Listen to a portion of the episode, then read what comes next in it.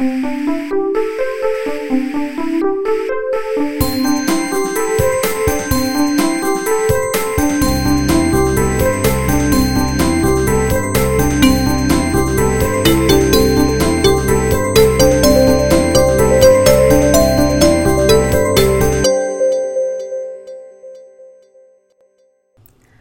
西的由来。我上小学的时候，常常想一个问题：东西真是个有意思的词。为什么我们说买东西，不说买南北？或者，在中文里，我们为什么要用两个方位词？来表示事物的意思呢？教中文以后，我发现很多学生跟我一样，也对“东西”这个词很感兴趣。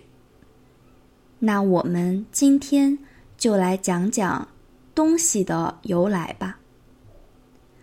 关于“东西”的由来，有好多种说法。第一种是，在唐朝的首都长安，有两个大的市场，一个在城市的东边，叫东市；一个在城市的西边，叫西市。所以，人们慢慢就用“东西”来指。各种事物了。第二种说法跟五行有关。五行就是五种自然现象：金、木、水、火、土。中国人认为，世界上所有的东西都可以分成。这五个类别，方向也不例外。东方是木，南方是火，西方是金，北方是水，土在中央。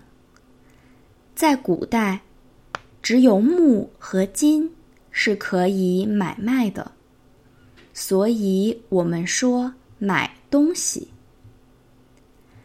第三种说法比较直接，看看“东西”两个字的甲骨文就知道了。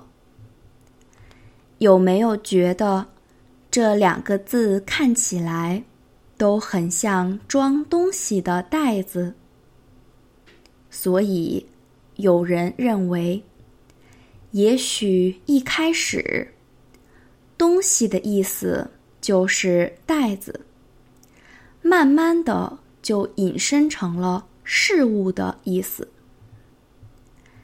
第二种说法好像最流行，但我觉得有点奇怪，因为如果这个词真的跟五行有关，那为什么不直接用？木金来表示事物呢？你觉得哪个说法最可信？快和我们分享吧。